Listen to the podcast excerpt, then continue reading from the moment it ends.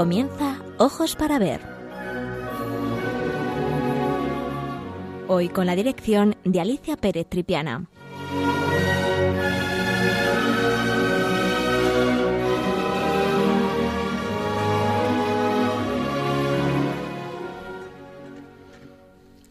Buenos días, queridos amigos de Radio María. De nuevo con todos ustedes para hablar de arte. El programa de hoy va a ser una continuación del tema que les propuse en mi última locución sobre la posibilidad de rezar los misterios del rosario teniendo como base bellas imágenes que correspondan a obras maestras del Museo del Prado. Para esta ocasión he elegido los misterios gozosos, que como ya todos ustedes saben, se rezan los lunes y los jueves, y también en tiempo de Adviento y Navidad. Además, por ser hoy un día muy especial, me acompaña en el programa mi amiga y compañera Ángeles Sobrino López, a la que ustedes conocen muy bien, por ser otra de las profesoras que hablan sobre arte en el programa de Ojos para Ver. Buenos días, Ángeles. Gracias, Alicia. Buenos días. Gracias Un por placer, como siempre. Gracias por acompañarme. Pues bien, vamos a ir desgranando los misterios gozosos uno por uno, eligiendo para cada uno de ellos una obra maestra. Comenzamos ya enseguida con el primer misterio, la encarnación del Hijo de Dios. A los seis meses envió Dios al ángel Gabriel a una ciudad de Galilea llamada Nazaret, a una joven virgen prometida de un hombre descendiente de David llamado José. La Virgen se llamaba María. Entró donde ella estaba y le dijo, Alégrate, llena de gracia, el Señor está contigo. Ante estas palabras María se turbó y se preguntaba qué significaba tal saludo. El ángel le dijo, No tengas miedo, María, porque has encontrado gracias, gracia ante Dios. Concebirás y darás a luz un hijo al que pondrás por nombre Jesús. Será grande y se llamará Hijo del Altísimo. El Señor le dará el trono de David, su padre, y reinará sobre la casa de Jacob para siempre, y su reino no tendrá fin. La obra que he elegido para esta ocasión es una bellísima obra de un pintor español, un pintor español del siglo XVI. Su nombre es Juan Correa de Vivar. Nacido en Mascaraque, en Toledo, hacia 1510 y muerto en Toledo en 1566. Muy pronto su nombre eh, aparece ligado al, pintar, al pintor Juan de Borgoña, su maestro, y a otros pintores toledanos con los que colabora a menudo, sobre todo en Toledo, como Pedro de Cisneros y Francisco Comontes. Tras su periodo de formación comienza a realizar obras importantes, en las que se muestra muy influenciado por su maestro Juan de Borgoña, en las composiciones, en los tipos, en la minuciosidad del dibujo y también en algunas reminiscencias decorativas de Pedro de Berruguete. Poco a poco su personalidad artística se va afianzando en solitario, desprendiéndose de las influencias de su maestro y recibiendo las novedades artísticas contemporáneas.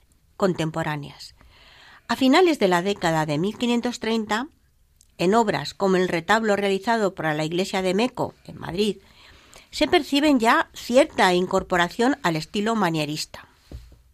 Su evolución posterior pasa por la asimilación en su obra de formas renacentistas del círculo de Rafael, Rafael de Urbino, pero también por la influencia de Leonardo da Vinci y sus discípulos.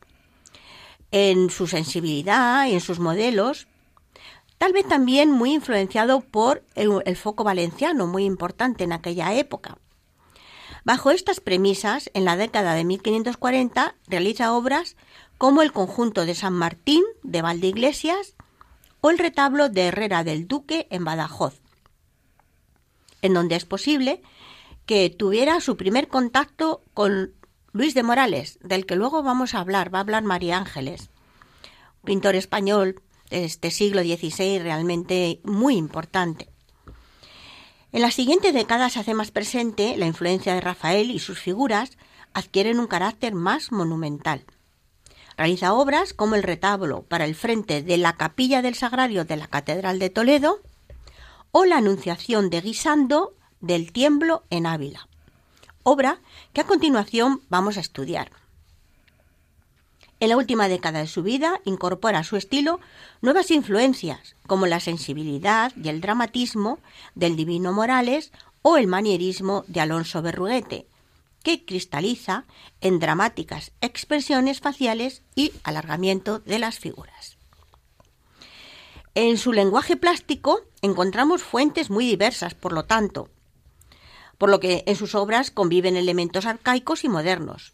Sus figuras son elegantes, suaves, armónicas, con un modelado blando inmerso en un dibujo de amplios trazos.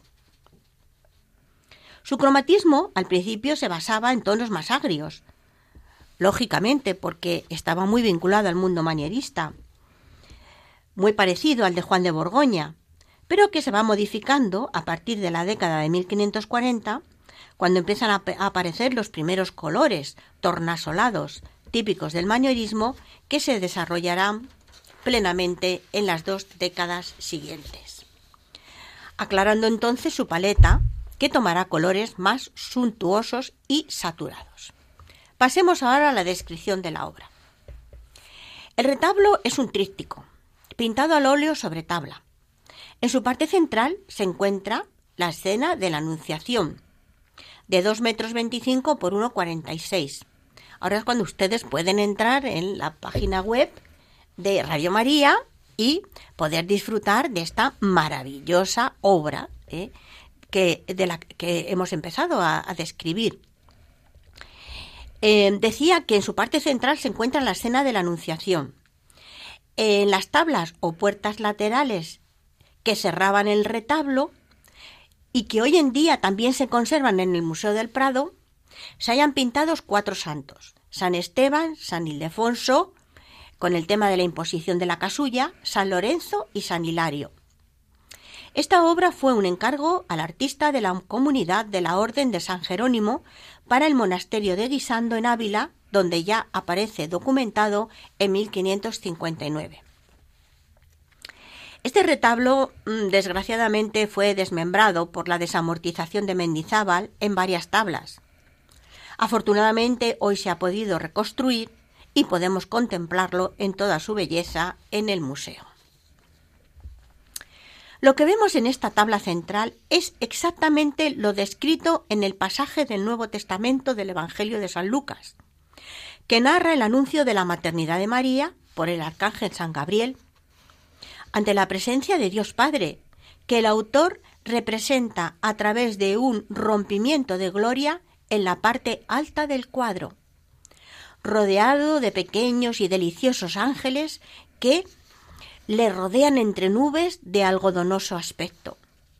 La paloma del Espíritu Santo, rodeada de un halo luminoso, desciende hacia María.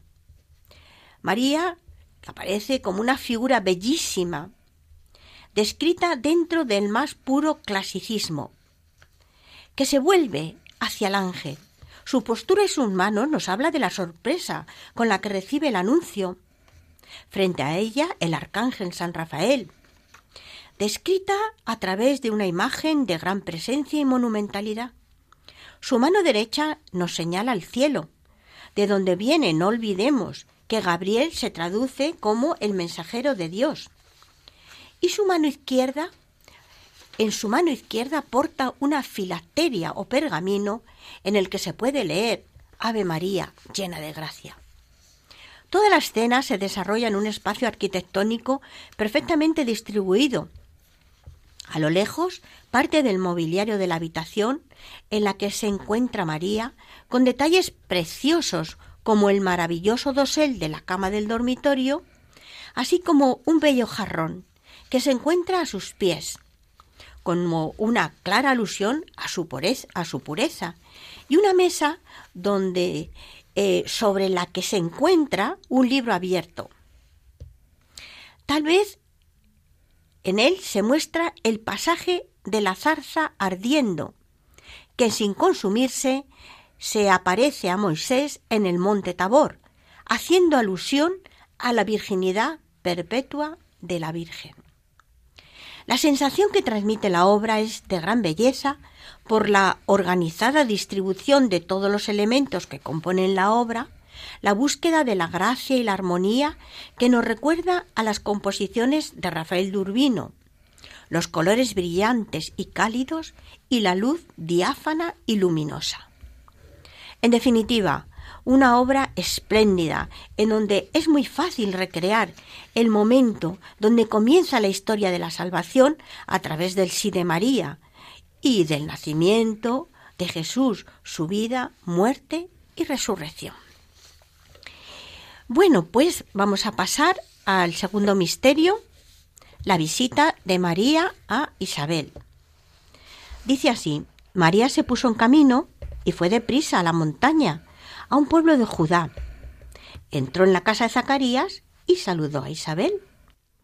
En cuanto Isabel oyó el saludo de María, saltó la criatura en su vientre y se llenó de Espíritu Santo y dijo en alta voz, Bendita tú entre las mujeres y bendito el fruto de tu vientre. ¿Quién soy yo para que me visite la madre de mi Señor? Dichosa tú que has creído, porque lo que te ha dicho el Señor se cumplirá. Vamos a analizar la obra titulada La Visitación, una obra que tradicionalmente ha estado atribuida a Rafael de Urbino y bueno, pues que en la actualidad los especialistas en Rafael nos dicen que efectivamente Rafael es el que diseña la composición, que cobró 300 escudos por esta obra, pero que va a delegar parte de la ejecución de la obra en sus ayudantes, en Julio Romano, que va a ser el encargado de las figuras, y en Giovanni Francesco Penni, que va a ser el artista que realizará el fondo del paisaje. Estamos en el siglo XVI en pleno renacimiento. Un momento importante para la historia del arte y para la historia de la pintura. Es el momento en el que después de ese periodo del siglo XV que ha supuesto eh, la experimentación en esa búsqueda de la representación de la realidad eh, tridimensional, eh, de intentar representar en la pintura la realidad como si fuera una ventana abierta a través de la cual vemos esa realidad tridimensional, los pintores han conseguido han conseguido perfeccionar esa representación, se sienten dueños de esa realidad pictórica y en la consecución de, esta, de este objetivo hay figuras tan importantes como Leonardo, Miguel Ángel, Buonarroti, que además es arquitecto, escultor, sobre todo escultor, él tenía esa vocación, y el más joven de los tres, que es Rafael Sancio de Urbino. La formación de Rafael es una formación amplia. Los primeros rudimentos de la pintura se los enseña su padre en Urbino, que era también pintor, de la corte de los Montefeltro en Urbino, una de esas cortes italianas eh, sofisticadas, intelectuales, que provoca que el jovencísimo Rafael pues abra sus ojos, abra sus oídos, abra su inteligencia al conocimiento, al conocimiento de todo lo que hay a su alrededor, porque en realidad el arte del Renacimiento es el arte del humanismo, el hombre como centro del el universo, como centro de la vida, y los artistas, los intelectuales del Renacimiento, aspiran al conocimiento universal. Y en este sentido, quizás el personaje más eh, representativo de esta idea es, sin ninguna duda, y seguro que todos ustedes lo tienen en la mente, la figura de Leonardo da Vinci. Eh, Rafael, después de esa primera formación en Urbino con su padre, se va a trasladar a Perugia. En Perugia va a trabajar con el perugino, va a entrar en contacto con un artista que tiene un conocimiento más profundo de lo que son las novedades del arte en el Renacimiento, las teorías artísticas, y finalmente va a llegar a Roma. En Roma va a trabajar para el Papa. Hablar de Roma en el siglo XVI es sin ninguna duda hablar del Papa como mecenas de artistas. Y le va a encargar las estancias vaticanas, pero además de, trabajar en las estancias vaticanas, donde va a desplegar todo su arte, la solemnidad de su arte, la gracia de su arte, que es una de las características importantes, eh, vamos a encontrarnos con un pintor que tiene otras labores destacadas dentro de Roma, que es la de conservador, es quizás uno de los primeros conservadores de obras de arte. ¿Por qué? Porque el Papa le va a encargar que eh, supervise todas las excavaciones, todo lo que se extrae de las excavaciones de la antigua Roma. Es en ese momento cuando se toma conciencia de que no se pueden reutilizar las obras de la antigua Roma, los fragmentos de los templos, de las termas, de las eh, basílicas, de todos esos eh, grandes edificios públicos que había en los foros de Roma y el, el, pintor, nuestro pintor, es el que se va a encargar de ello. Les digo esto porque van a ver ahora, cuando analicemos la obra, van a ver que hay una huella honda de esa influencia del conocimiento de la antigüedad clásica. No es casualidad. El artista en vivo y en directo los tiene esos objetos, esos elementos en sus manos. De manera que estamos ante un gran pintor que es el creador, en definitiva, de la escena que les presentamos. La obra se realiza hacia 1517. Es un óleo sobre tabla, aunque en la actualidad el soporte es lienzo. Esto se hizo en el siglo XIX y es una obra de gran tamaño, es una pala de altar. Es una obra que tiene 2 metros por 1,45, por lo tanto, es una pieza importante. El arcángel Gabriel, al anunciar a María que ella será la madre del Hijo de Dios, le dice también que su prima Isabel estaba embarazada de seis meses, a pesar de su avanzada edad. Es una clara prueba de que Dios, de que para Dios, perdón, no hay nada imposible.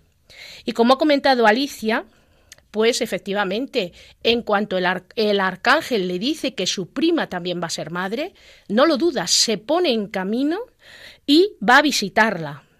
Y esto es narrado en el Evangelio de San Juan, capítulo 1, versículos del 39 al 45.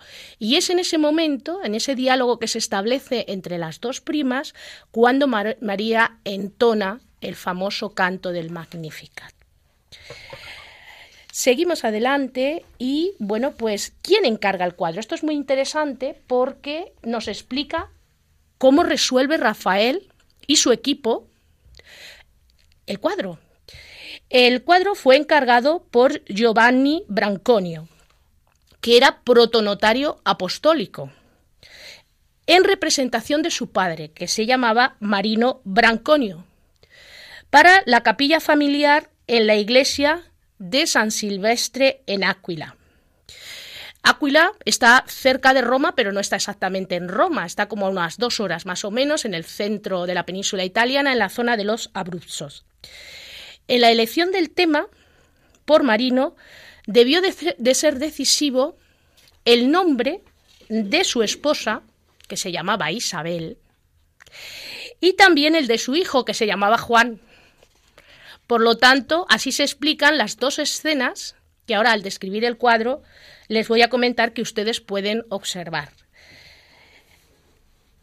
Por cierto, lo pueden ver, ¿eh? también lo tenemos en la página web del museo, perdón, en la página web eh, de Radio María pueden ver la imagen de la visitación de Rafael y su escuela. ¿Por qué lo tenemos en el Prado? Pues porque Felipe IV lo adquiere en 1655 y de las colecciones reales va a pasar en el siglo XIX a la colección del museo procedente de El Escorial. ¿Qué es lo que vemos? Pues en el primer plano vemos el encuentro de María e Isabel. Pero hay una cosa curiosa en la representación, y es que el autor se permite la licencia de desarrollar la escena sobre un fondo de paisaje. De modo que la joven María se encuentra con Isabel en un gesto muy cordial y cotidiano, que es el de darse la mano, a la vez que Isabel se aproxima a ella emocionada.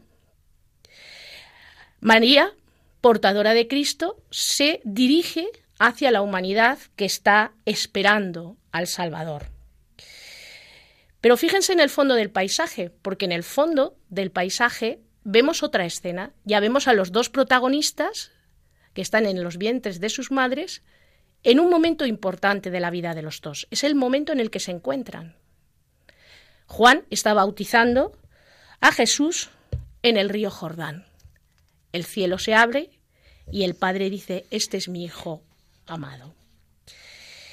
La obra muestra una calidad extraordinaria en el lenguaje pictórico, de influencia clara de Rafael, de la escuela de Rafael, patente en el equilibrio de la composición, en la belleza y serenidad de los rostros, en la perfección del dibujo, y ahí es donde pueden recrearse en esos detalles del turbante de Isabel, en el tocado maravilloso de María o en las sandalias que portan los personajes.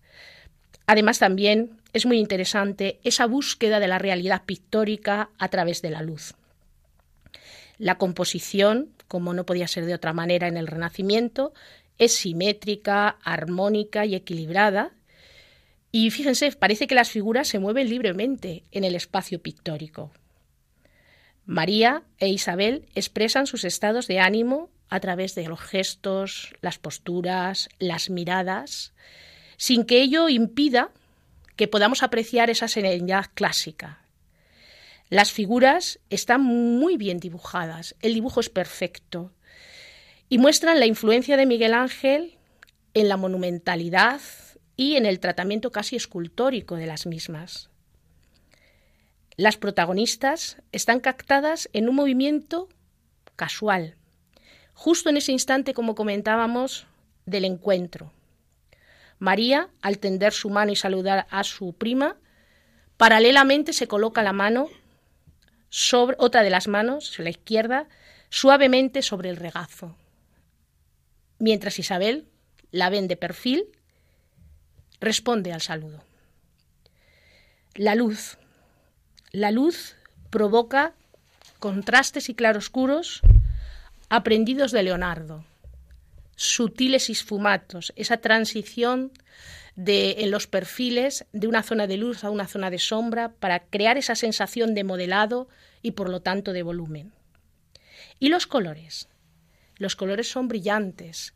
Lo aprecian en los, ropajes, demostrando su capacidad para representar la suntuosidad, pero todo con una armonía y un equilibrio extraordinario como corresponde a un gran maestro del Renacimiento.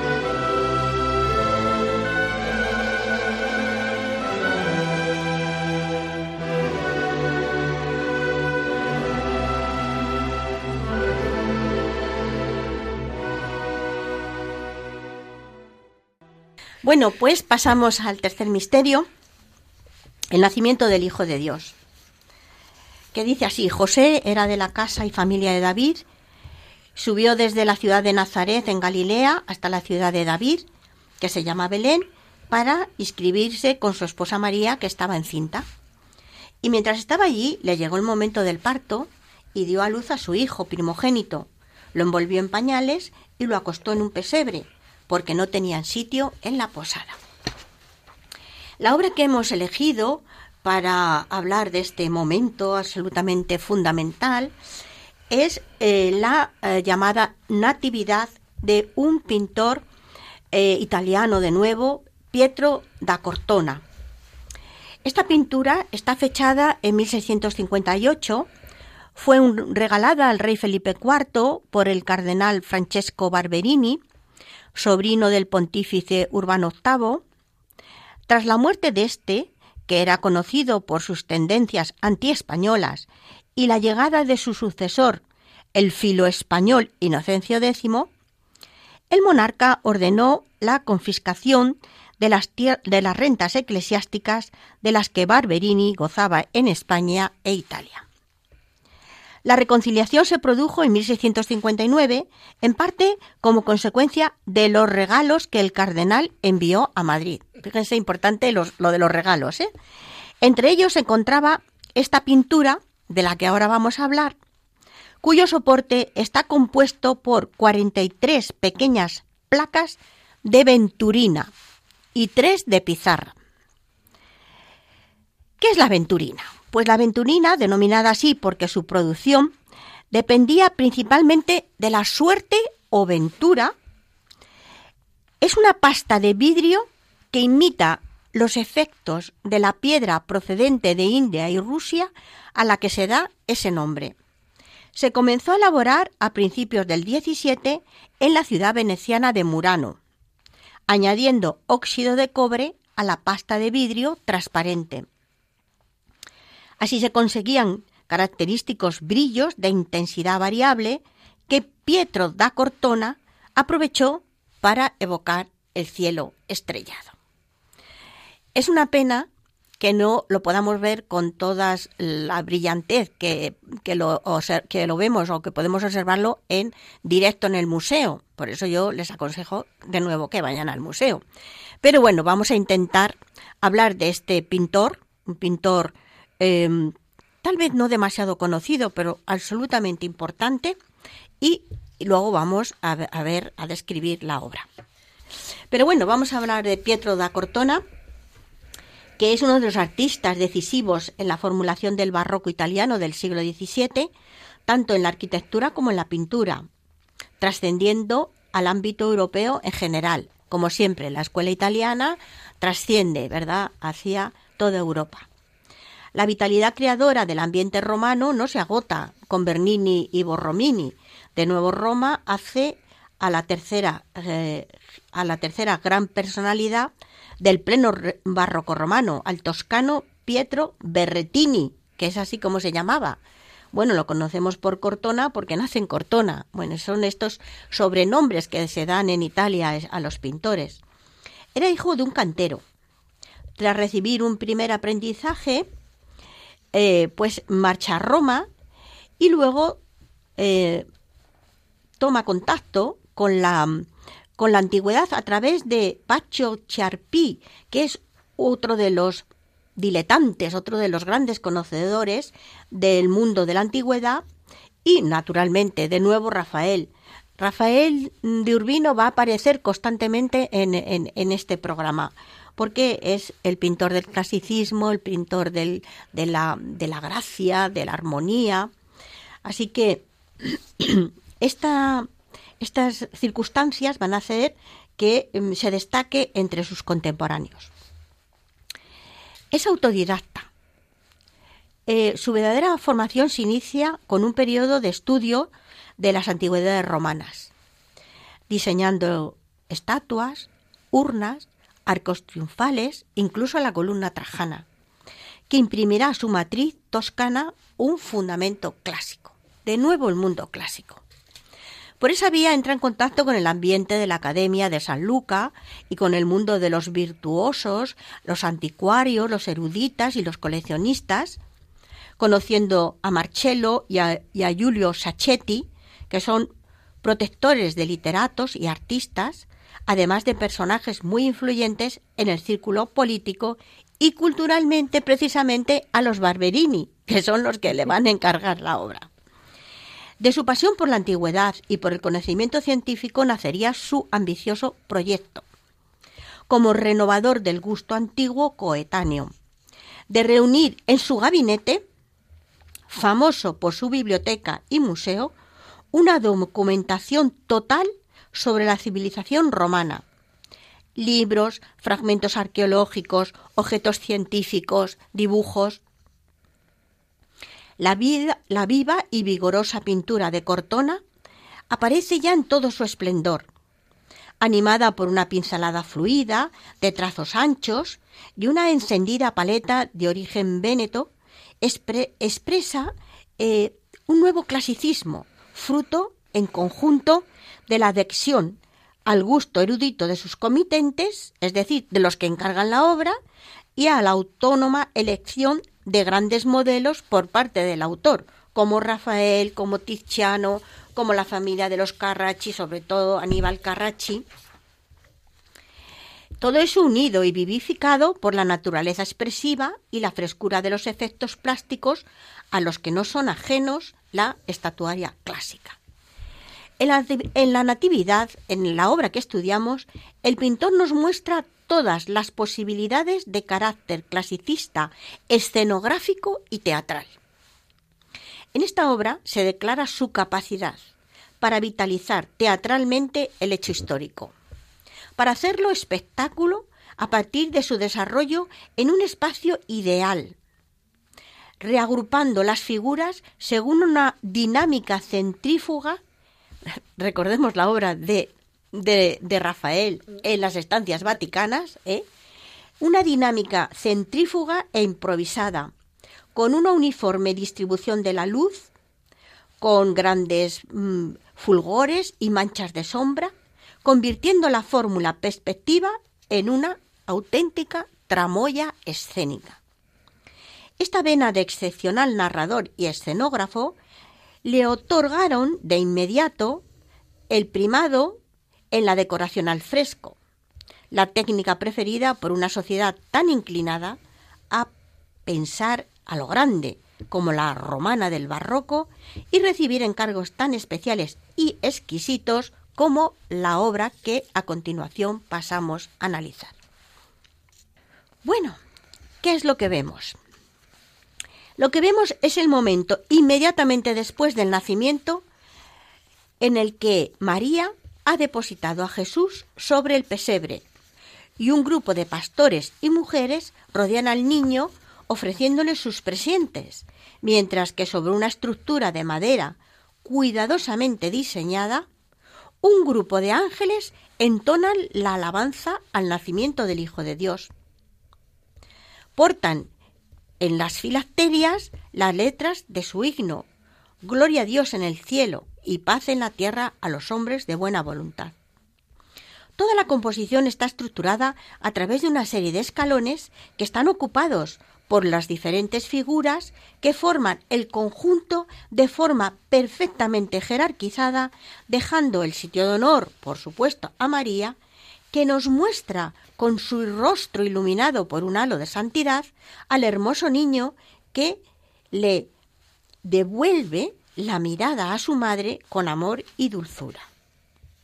Vemos a María que como madre se siente plenamente satisfecha de poder mostrar a su hijo, y así lo hace retirando suavemente los pañales que le arropan, mostrando su divina humanidad, a los primeros, a los primeros en adorar al niño Dios, a los más humildes, a los pastores y a la gente del pueblo. Al fondo, el buey y la mula, siempre presentes en este tipo de representaciones. Y lo que más nos llama la atención en ese fondo de Venturina que en la diapositiva se nos muestra en un color neutro, pero les aseguro de nuevo que cuando vayan al museo podrán comprobar cómo esta piedra vidrio proporciona al fondo de esta obra una riqueza y brillantez que difícilmente podríamos ver en cualquier otra obra pictórica eh, que esté hecha sobre otro soporte.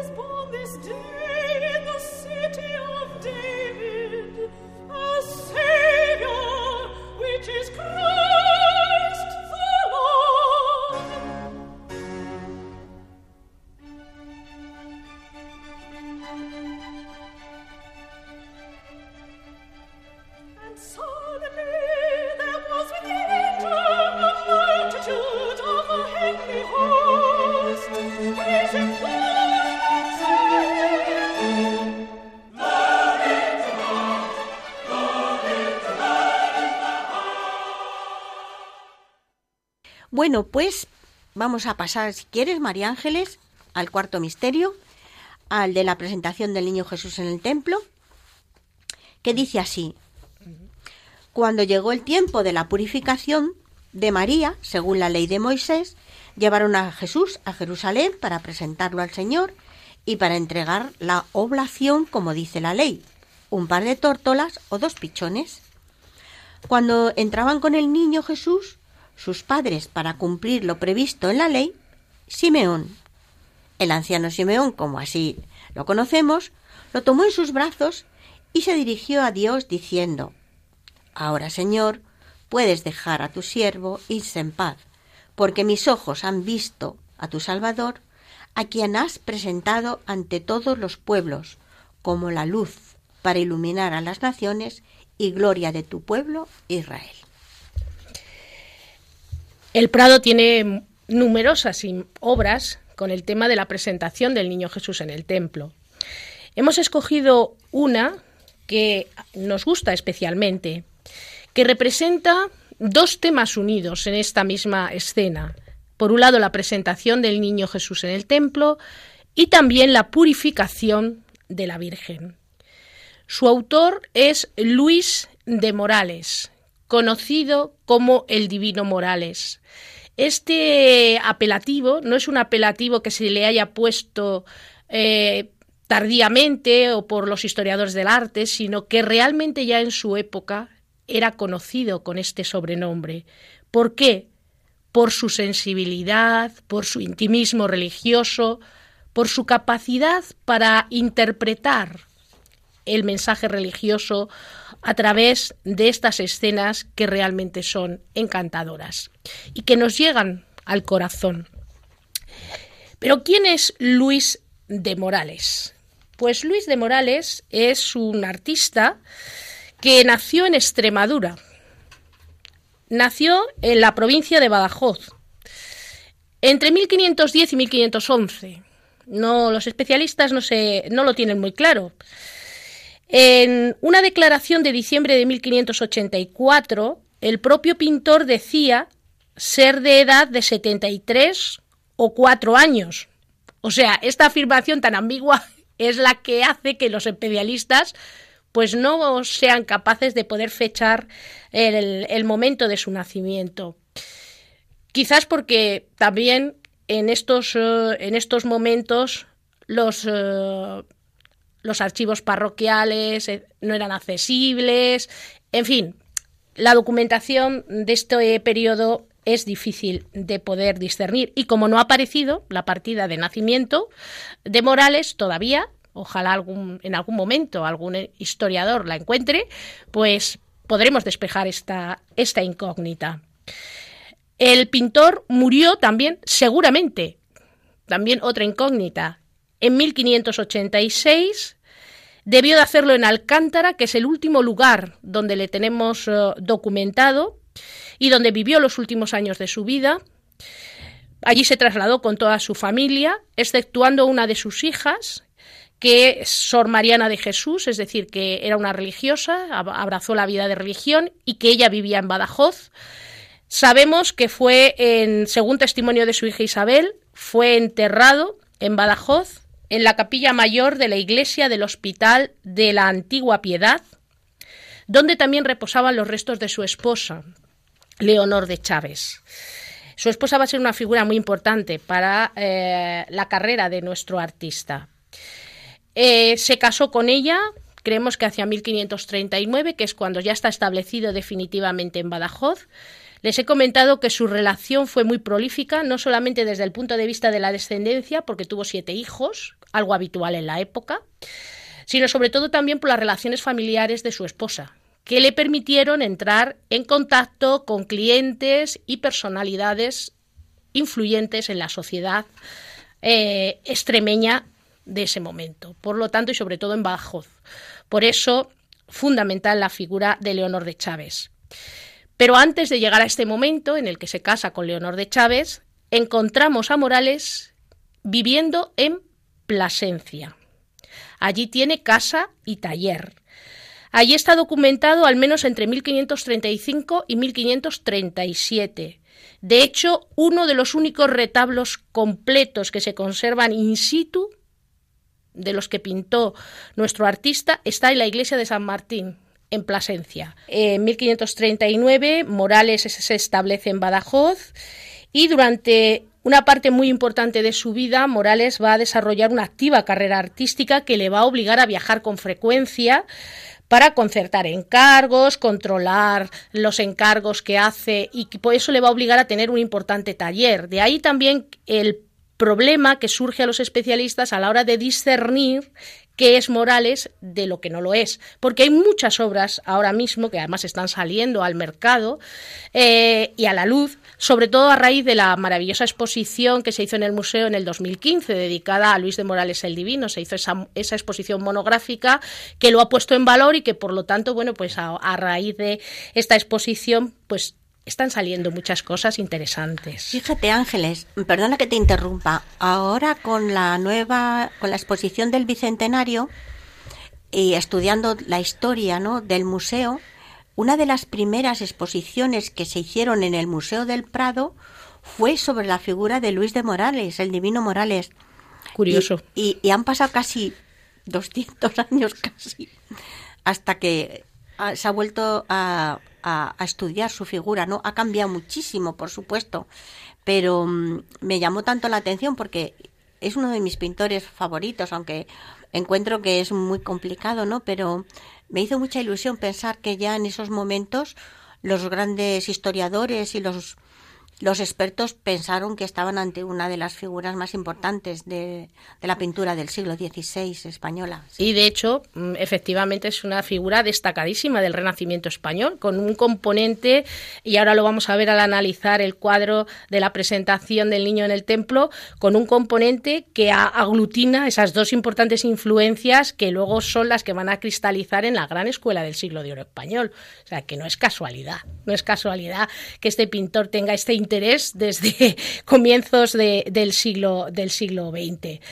Bueno, una carrera muy larga, muy larga y desconocida hasta ahora, de casi 50 años, que hacen que estemos ante un pintor cuya fama eh, viene ya desde la propia época del artista. Realizó unos 20 retablos, pero lo más interesante de su producción, además de los retablos, es esa gran cantidad de obras de tipo devocional que son las que están surgiendo ahora y que nos hablan, bueno, pues de cómo él tenía clientes importantes como son iglesias, parroquias, pero sobre todo todo ese componente, toda esa, esa clientela de personajes que buscan ese, intimismo del artista al crear estas composiciones, eh, sobre todo de vírgenes con niños, de tema de la piedad, es decir, la Virgen como gran protagonista. Y de hecho vamos a ver que en el cuadro que vamos a presentar la Virgen es importante. Desde luego es una, es una iconografía muy contrarreformista.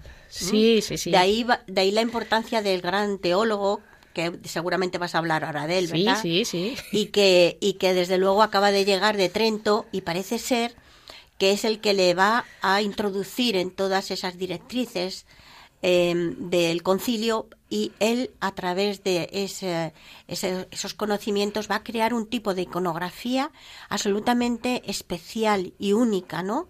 En donde va a incidir sobre todo en la figura, como tú dices, de María con el niño. María como madre. María como, madre y también en, en, la iconografía de Cristo varón de, Dolores. ¿eh?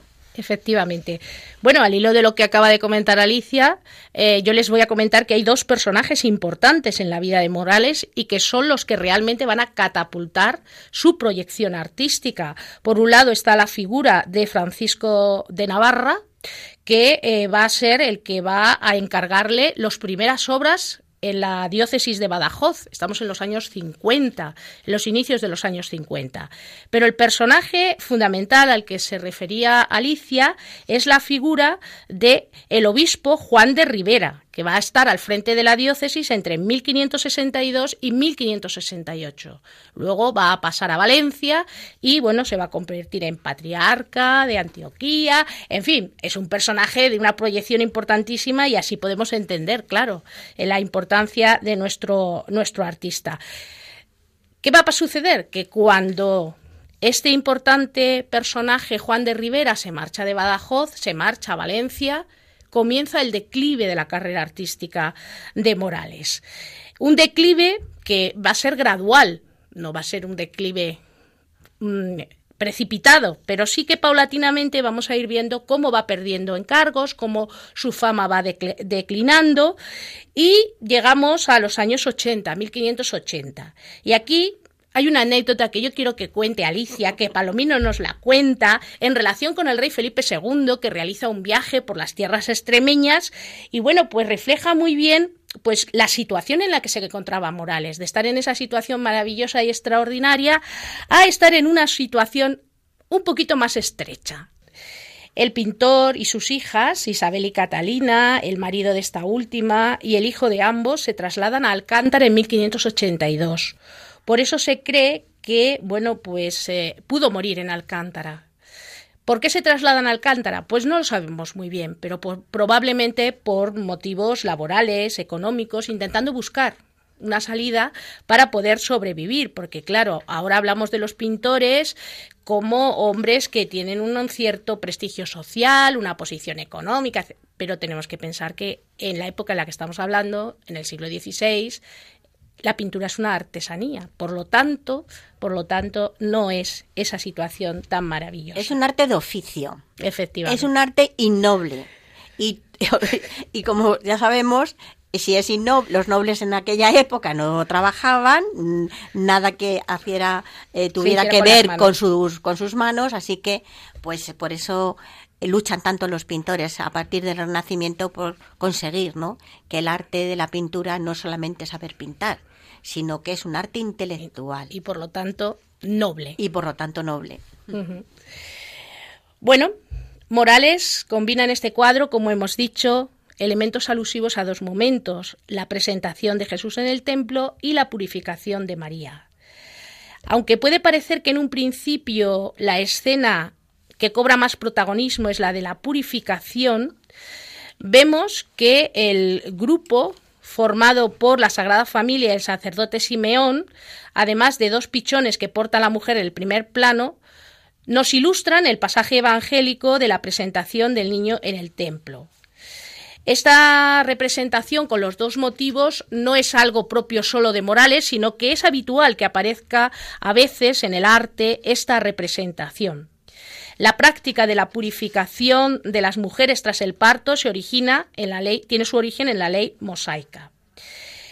El cuadro contiene numerosas evocaciones al ritual de la misa de la purificación, llamada en España popularmente misa de parida. Es una celebración religiosa o festiva a la que asistía la madre al finalizar la cuarentena con el recién nacido, acompañada por aquellas mujeres que la habían asistido durante, antes del parto y durante el parto. Era el momento ya en el que, después de la purificación, se incorporaba a la vida cotidiana. Bueno, pues es una escena en la que vemos que hay unos elementos protagonistas, que son las candelas. Esas grandes velas que portan esas mujeres, sobre todo la primera de ellas, que avanza hacia nosotros elegante, como en un paso de baile, y que nos hablan precisamente de una celebración vinculada con la Virgen, la Candelaria, la luz. ¿Quieres añadir algo, Alicia? Que te veo que me asientes con la cabeza. ¿Algo quieres comentar? Me encantaría, pero es que no tenemos tiempo y nos queda el quinto misterio. Así que, pues, eh, la verdad es que es un cuadro bellísimo. Esas mujeres elegantes, sofisticadas, eh, eh, al mismo tiempo lejanas, que, bueno, nos hablan de la calidad de este pintor. Pero, Ángeles, yo creo que vamos a rápidamente hablar del último misterio el niño Jesús perdido hallado en el templo. Y, terminamos porque el tiempo pues eh, permíteme que haga una pequeña referencia al, cuadro y, que me queda y te, y te doy paso. Muy bien. Bueno la composición. La composición es una composición muy abierta donde vemos cómo efectivamente la mesa del altar cobra un gran protagonismo. Vemos al anciano Simeón que nos está mostrando al niño Jesús. El cuadro está ocupado por todas las figuras. Las figuras ocupan todo el espacio del cuadro, están todos los protagonistas, como hemos comentado, y el movimiento. El movimiento en este cuadro es extraordinario, sobre todo en la figura que avanza hacia nosotros y en la figura de la Virgen. Fíjense, la Virgen está en actitud orante y está en una posición en contraposto. Los colores en este artista también son muy interesantes porque domina la paleta de los fríos, de los colores fríos, los grises, los blancos azulados, los azules profundos. Fíjense que hay carmines, pero son muy pálidos, de manera que prácticamente no resaltan sobre el resto de los colores. Por lo tanto, crea una armonía cromática muy grata y delicada. Y la factura, si la monumentalidad de las figuras, la composición nos recuerda al mundo italiano, la presencia de los esfumatos nos recuerdan a Leonardo, a Rafael, fíjense cómo la técnica precisa de pinceladas pequeñas que crea una superficie homogénea nos recuerda a la escuela flamenca, esa escuela tan importante para nosotros eh, que fue muy querida desde la edad, desde las finales de la Edad Media. Muy bien, qué bonito. Hay que ir al museo al ver todas estas obras maravillosas. Maravillosas. Bueno, el quinto misterio, el niño Jesús perdido hallado en el templo. Los padres de Jesús iban cada año a Jerusalén en la fiesta de Pascua. Cuando Jesús cumplió doce años, subieron a la fiesta según la costumbre, y cuando terminó se volvieron. Pero el niño se quedó en Jerusalén sin que lo supieran sus padres. Estos, creyendo que estaban en la caravana, hicieron una jornada y se pusieron a buscarlo entre parientes y conocidos. Al no encontrarlo, se volvieron a Jerusalén en su busca. A los tres días lo encontraron en el templo, sentado en medio de los maestros, escuchándole y haciéndoles preguntas. Todos los que le oían quedaban asombrados de su talento y de las respuestas que le daba. Jesús bajó con José y María a Nazaret y siguió bajo su autoridad. El cuadro que hemos elegido pertenece a Giovanni Paolo Panini, que es eh, un eh, pintor arquitecto y paisajista de la escuela romana del siglo XVII. Panini destacó como pintor en su tiempo, no solo por ser el primer artista italiano que afrontó con interés la pintura de las ruinas romanas, sino también porque supo aunar en su estilo, por un lado, la herencia de la pintura renacentista italiana, con las nuevas tendencias pictóricas que llegaban desde Francia. Fue muy productivo y cotizado, razón por la cual existen ejemplos suyos en muchos de los principales museos europeos, como por ejemplo en el Prado. Así que, ¿qué es lo que vemos en esta obra? Pues lo que vemos es la escena bíblica perteneciente al Nuevo Testamento que refleja el momento en que Jesús se encuentra en el templo de Jerusalén en medio de los doctores judíos de la ley mosaica, escuchándoles y haciéndoles preguntas. Nos dicen los textos que todos los que le oían se quedaban asombrados de su talento, de las respuestas. Esta obra formó pareja con Jesús eh, arrojando a los, mercadores, a los mercaderes del templo. Eh, ambas fueron compradas por Carlos IV. A veces sí que nos sorprende un poco también, ¿verdad? Como Carlos IV compró muchas obras. Fue un gran coleccionista. Fue un gran coleccionista, sí se le nombra menos, pero es, fue muy importante. Esta obra, junto a su compañera, fue concebida tal vez para verse conjuntamente. ¿Qué es lo que destaca? Pues destacan los grandiosos ámbitos arquitectónicos. En es un conjunto además muy pintoresco, basándose desde luego en sus conocimientos de las ruinas clásicas y en los interiores de monumentos antiguos que acumulaban vestigios arqueológicos. Fijaros, fíjate, María Ángeles, qué curioso. Hemos empezado a hablar de Rafael, de la importancia de los vestigios arqueológicos, y aún ya seguimos hablando de él ya en pintores que están del siglo XVIII. Del siglo XVIII, ¿eh? No tenemos que olvidar que también este tipo de pinturas, aunque tienen un tema religioso, lo que buscan también es mostrar ese recuerdo de la antigüedad, de la antigüedad clásica. Recuerda el gran tour, el viaje que hacían los viajeros por Europa buscando el mundo antiguo. Pues claro, por eso aparecen pues basándose en esos en sus obras esos grandiosos ámbitos arquitectónicos, su conocimiento de las ruinas clásicas y en los interiores eh, eh, todo, cómo ha él percibido esos monumentos antiguos que acumulan vestigios arqueológicos. ¿Y cómo los rellena? Pues de un montón de figuras. La verdad es que sus cuadros tienen una cantidad de figuras populares, contemporáneas, es decir, eh, eh, las arquitecturas son clásicas, sin embargo, están pobladas de figuras contemporáneas, menudas y nerviosas, en diferentes posturas, gestos, las entonaciones de las luces también y el cromatismo general, todo alude a un espacio comunitario, a un espacio unitario. Incluso los temas que representan pueden entenderse como asuntos complementarios. Sí, sí. Por eso les interesaba tanto a Carlos IV y a los coleccionistas que viajaban a Roma. No hay que olvidar que se llevaban estos cuadros como como recuerdos. Como hoy en día se, o como hace unos años se llevaba uno las postales, ¿eh? Bien, pues una cosa muy importante y con esto ya terminamos es que eh, como ellos mm, querían llevarse estos dibujos con asuntos complementarios. En ambos casos, desde luego, siempre mostraban la grandeza de Roma y su pasado, pero que así concebidos podría pensarse en la voluntad de crear una narración unitaria a través de dos imágenes parecidas, recordando la importancia de la presencia de Jesús en el templo de Jerusalén como la casa de su padre.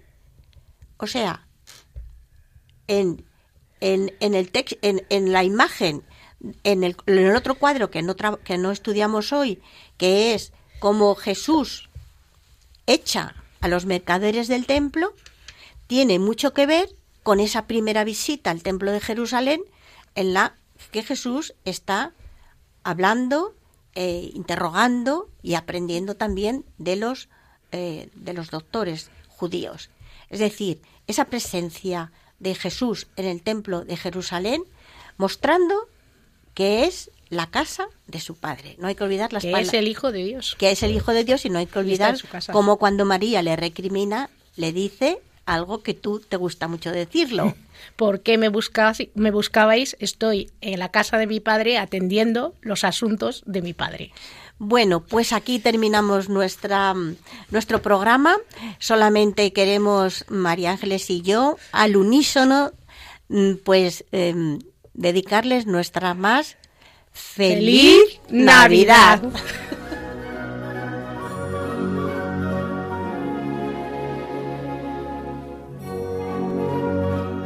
Han escuchado en Radio María Ojos para Ver.